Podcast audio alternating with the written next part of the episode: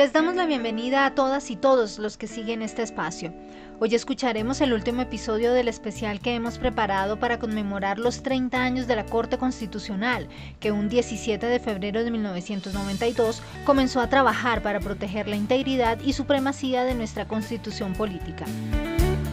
Con este especial queremos destacar algunas de las decisiones de tutela más recordadas por su impacto social, eso sí, sin olvidar que en tres décadas la Corte ha proferido miles de sentencias que no solo han protegido los derechos fundamentales de las personas, sino que también han salvaguardado el Estado social de derecho.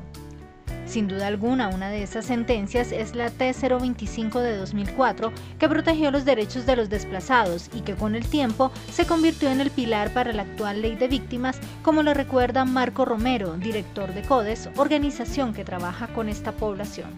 En primer lugar, hoy tenemos una política pública para atención de las víctimas gracias a esta sentencia. Por ejemplo, buena parte de la población desplazada está afiliada hoy a salud, por ejemplo, en los presupuestos públicos se consideran cifras importantes para la atención de las víctimas. Eh, el tema del registro ha aumentado de manera considerable. Las víctimas del desplazamiento forzado también reconocen su importancia, como es el caso de Odórico Guerra, quien ahora es líder social en el departamento del Magdalena.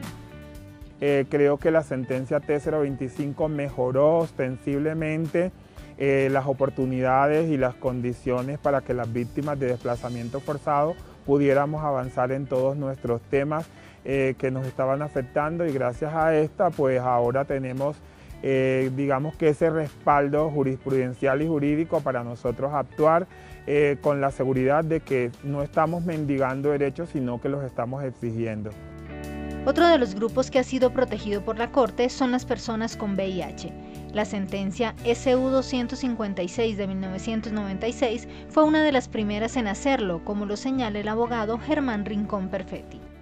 Este es el caso de un chico joven que trabajaba en la cocina de un famoso club de Bogotá que se llamaba el GOM Club. Y la junta directiva dijo no podemos permitir que tengamos un cocinero con SIDA en el club con todos nuestros socios, razón por la cual inicialmente le dan unos días de permiso, le dicen dedíquese a su salud y luego hablamos y eh, tuvimos varias reuniones con la junta directiva del GON, no se llegó a ningún arreglo y las cosas quedaron así. Pero luego el abogado del GON lo llama a él por aparte a una conciliación en donde le dicen, mire, le vamos a pagar el sueldo mientras que usted sale adelante y se consigue una cura para la enfermedad y hacemos un acuerdo y mensualmente le vamos a pagar eh, una suma y usted paga de ahí su salud. Pero luego de un año dejaron de pagarle, porque efectivamente lo que decía el acuerdo conciliatorio era que le dan una indemnización monetaria dividida en 12 meses y después de los 12 meses pues ya no había ningún pago. Para el jurista, la sentencia hizo que las instituciones ajustaran sus procedimientos para atender las necesidades de esta población.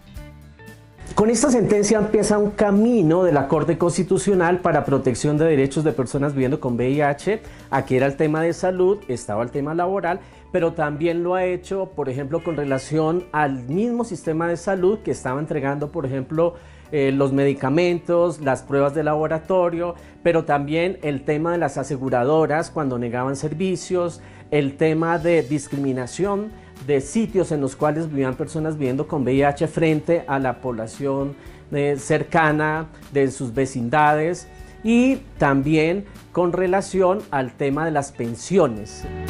De esta manera llegamos al final de nuestro especial de los 30 años de la Corte Constitucional, con el que quisimos destacar algunas de las tutelas que han trascendido en el tiempo por su importancia en temas de salud, protección de las personas privadas de la libertad, personas con VIH, desplazados y derechos de las mujeres y de los niños y niñas. No olviden que pueden seguirnos en todas nuestras redes sociales. Nos encuentran en Twitter como arroba Constitucional, en Facebook como Corte Constitucional de Colombia y en Instagram como Corte Constitucional. Nos escuchamos la próxima semana.